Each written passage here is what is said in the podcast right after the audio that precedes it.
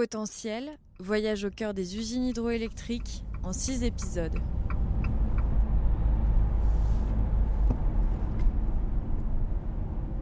Ce matin, quand j'arrive devant les portes de l'usine hydroélectrique de Broma, la brume est encore accrochée au flanc de la vallée de la Truyère. Un bosquet de pylônes surplombe ce décor et diffuse un entêtant bourdonnement caractéristique de la tension électrique. J'ai rendez-vous avec Jean-François, hydraulicien et gardien des lieux. C'est une histoire de transmission que je m'apprête à enregistrer dans ce lieu où se succèdent les générations d'hydrauliciens depuis 1934.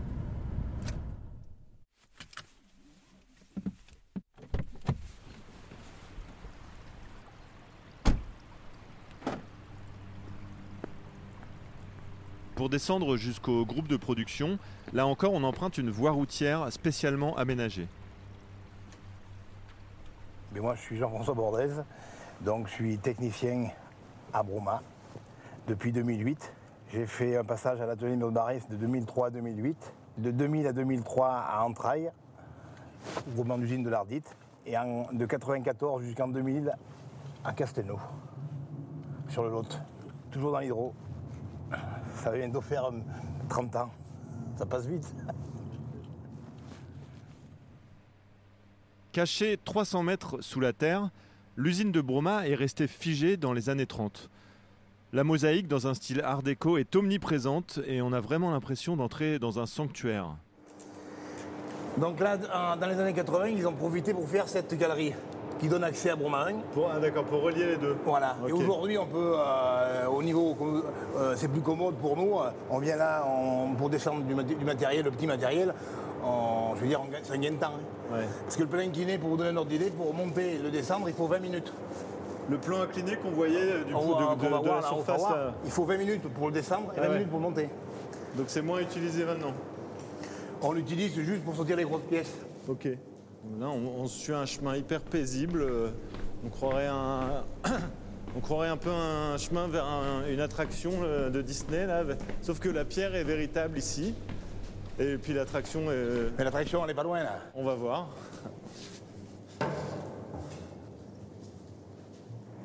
Ok, donc là on ressort de Broma 1 et on, vous l'annoncez sur le panneau que vous, vous sortez de, de l'usine, c'est ça? Voilà. Parce qu'il y a le même panneau en, en surface. Donc vous, vous, vous avez, vous avez l'occasion de venir souvent là C'est dans votre quotidien? Ouais, on, vient, une- on vient bien euh, une fois par semaine minimum. Mais c'est un endroit qui vous plaît bien, on dirait quand même. Ah oui, oui. Après, c'est diversifié l'hydraulique. Un jour, on est ici, un jour, on est à Saran, un jour, on est à la Barthe. Euh, les petites retenues, les petits aménagements à côté. euh, on fait jamais le même travail. Quoi. La question que j'ai posée à, à certains de vos collègues. Vous, vous êtes plutôt hydraulicien ou électricien Ou les deux? Hydraulicien. Vous êtes hydraulicien d'abord, Oui. ouais. Parce que c'est pas, c'est pas uniquement produire l'électricité, c'est, c'est- c'est un peu plus que ça, euh, travailler dans l'hydroélectrique Mais je vous dis, on fait plus de, de mécanique que, de- que d'électricité. Ouais. Contrairement à ce que les gens pensent, on travaille à EDF, on fait de l'électricité. Non, c'est pas ça. hein. Ouais. Mais bon, sur les aménagements comme, euh, comme Broma, on, on peut faire des, on est amené à faire des relevés barrages, euh, le suivi des barrages euh, tous les 15 jours. euh, et on, on travaille avec des entreprises extérieures et on travaille avec les des, des collègues de l'EIM de Murbarès. Au détour d'un couloir, nous tombons sur Julien, héritier du savoir-faire de Jean-François et des générations d'hydrauliciens qui les ont précédés. Alors moi je suis Julien Blanc, j'ai 32 ans, Euh, j'étais embauché à l'EIM de Mur-de-Marès en tant que mécano dans les années 2014. Au bout de 4 ans j'ai eu envie de changer. Euh, en plus j'étais à Broma donc euh, j'ai eu pas mal d'entretiens avec les responsables d'ici. Euh, j'ai eu envie d'ouvrir un petit peu mes œillères et voir d'autres choses, de, nouvelles perceptions de l'hydraulique justement. Parce que quand tu es côté maintenance, tu vois vraiment le côté mécanique, mainteneur. En venant à l'exploitation, tu ouvres tes œillères et tu vois plein de choses. Tu vois ce que, tu as dit tout à l'heure, la sûreté, la sûreté des ouvrages, la sûreté de la sécurité des gens à l'aval, l'exploitation, donc l'é- l'électrotechnique, l'automatisme, etc. En gros, on est venu plus, je suis devenu, euh, des généralistes, nous, c'est-à-dire qu'on on touche à beaucoup de choses. Donc, on arrive à, s'enrichir euh, culturellement et, techniquement euh, très très rapidement. Et c'est grâce à des gens comme Jean-François qui a une culture énorme dans l'hydroélectricité. Et j'ai l'impression qu'il y a un, truc quand même qui ressort à chaque fois, c'est la conscience d'hériter d'équipements qui ont été construits par nos grands-parents, nos arrière-grands-parents, euh, qui a un respect assez, immense pour ces, fondateurs-là. euh. C'est- clair, nous, on nous a confié l'entretien de ce patrimoine-là. Et en gros, c'est un- c'est un- une relation de confiance, entre guillemets, hein, qu'il y a eu. Et, du coup, on essaie de, réaliser notre travail au mieux pour entretenir ce patrimoine-là au mieux. Je pense que chacun, on met euh, on met notre, nos tripes et notre cœur hein, pour entretenir ça. On a une chance inouïe de travailler là-dedans. Et maintenant, petit à petit, on a réussi à, à prouver qu'on était important et qu'on a amené quelque chose de- d'essentiel pour notre pays. Quoi la production d'électricité. Et en plus, en ce moment, on le voit clairement que c'est un enjeu euh, mondial, on va dire. Et ça a un impact, par exemple, les, les pêcheurs à qui vous enlevez de l'eau, on va dire. Est-ce que ça vous arrive d'avoir des conversations comme ça de, de- de- Ils sont conscients que des aménagements comme ça, des ouvrages comme ça dans une vallée comme la nôtre, c'est ultra important. S'il n'y avait pas eu ça à l'époque, ben, le pays ne serait pas le même. Le Carladès, la Viadène, tout ça, on serait vraiment, il serait complètement démunis. Ça, a- ça a amené une richesse territoriale hyper importante. Ouais, c'est des sites qui ont structuré le paysage aussi. Ex- Exactement, et les gens en sont conscients quand même. Les gens en sont conscients. Petit à petit, euh, ils arrivent à ouvrir les yeux et à passer outre les, les quiproquos qui ont pu être faits sur nous, etc. Et le côté euh, environnemental, gestion de l'eau, etc., le fait que vous ayez un, euh, impact sur les retenues d'eau, etc., c'est aussi un truc que vous avez en tête. euh, C'est le plus important, c'est-à-dire qu'il y a des, gens à l'aval de nos ouvrages qui ont leur sécurité en jeu par rapport à nos ouvrages à nous. Et si nous, on ne maintient pas ce patrimoine-là en état, qu'on ne fait pas nos relevés barrages, etc., etc., on peut mettre en jeu ces vies-là. Donc c'est hyper important. Mais quand on nous donne les clés d'une usine comme ça, c'est impossible de ne pas s'investir. Ou alors c'est que vraiment il y, a- il y a un souci. quoi. Mais on est obligé de nous investir à à 100% pour, euh, voilà, pour entretenir tout ça. Quoi. Et, et- et ce qu'on adore le plus, c'est justement, on se crée une expérience et après donner cette expérience-là aux nouveaux qui arrivent parce que EDF, on recrute tous les ans quasiment. hein. Il y a chaque fois des, soit des alternants, soit des jeunes qui arrivent en embauche directe, etc. Et nous, ce qu'on adore, c'est voilà, partager ces connaissances-là. Comme Jean-François, mais il m'a formé beaucoup sur, l'aménagement de romans en particulier, mais sur plein d'autres choses. Et, ça, moi, je sais que je vais le retranscrire plus tard aux personnes qui vont arriver. Et ça, c'est. On est en partenariat avec le collège.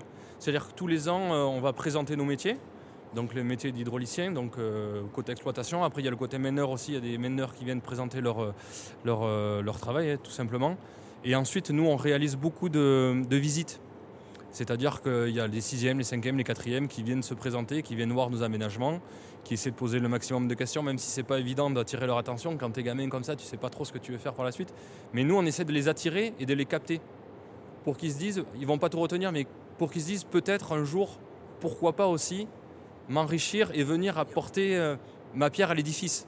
C'est-à-dire que je pense que chacun on a apporté un petit peu une pierre à l'édifice, c'est-à-dire qu'on construit des choses, on essaie de voilà de, faire évoluer le métier, d'attirer les gens vers là, etc., etc. Donc voilà, on, on est fiers de ça, je pense. Le collège du Carladez, à Mur de Barèze, n'est distant que de quelques kilomètres de l'usine de Broma. Ses élèves sont naturellement sensibilisés aux enjeux de l'hydraulique dans un département fleuron des énergies renouvelables.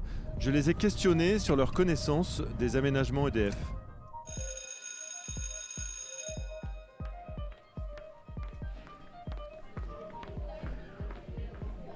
Est-ce que vous saviez, avant d'y aller, euh, à quoi servait euh, ce barrage?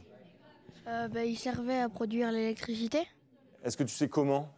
Euh, ben, euh, vu qu'il y a des turbines dans le barrage et l'eau elle, fait pousser les turbines et après elle descend et du coup euh, quand les turbines s'activent et ben, euh, ça produit l'électricité.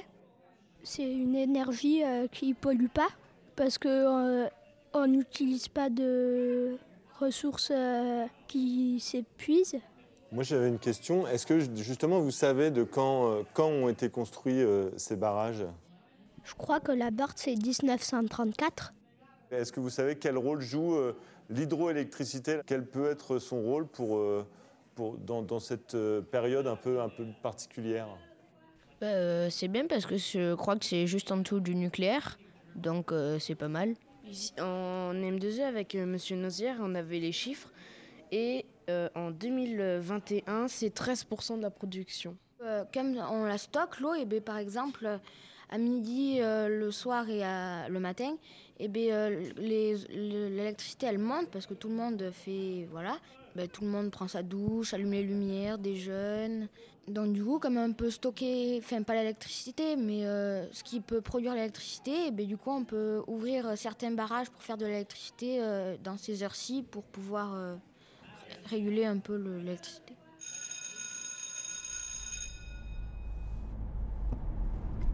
Nous sommes de retour dans les locaux d'EDF pour évoquer avec Julien les projets qui attendent les aménagements.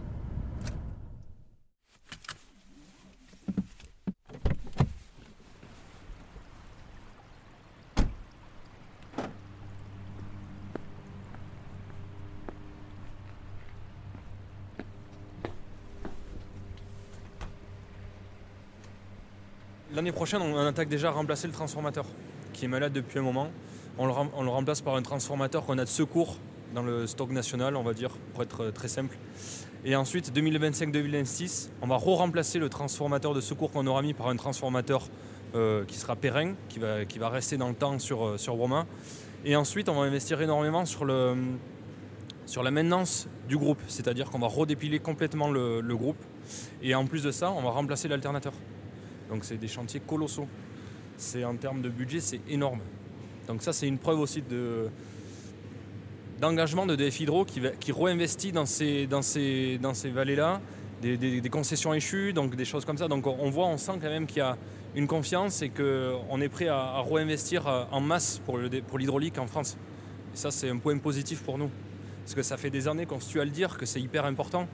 Et là, on, a été compris et je pense que ça avance dans le bon sens. Euh, on nous a donné les clés d'un patrimoine et comment on, ne peut pas être fier d'entretenir ce patrimoine. Et ça, en fait, euh, j'en ai pris conscience. Là, le premier jour, où je suis rentré, où j'ai visité une usine euh, pour mon embauche. Ça j'ai dit waouh.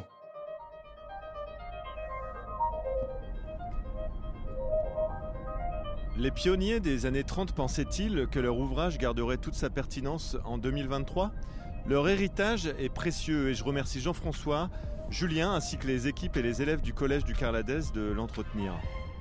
Demain, je prendrai la direction de la Corrèze pour découvrir l'emblématique barrage de l'Aigle, aussi appelé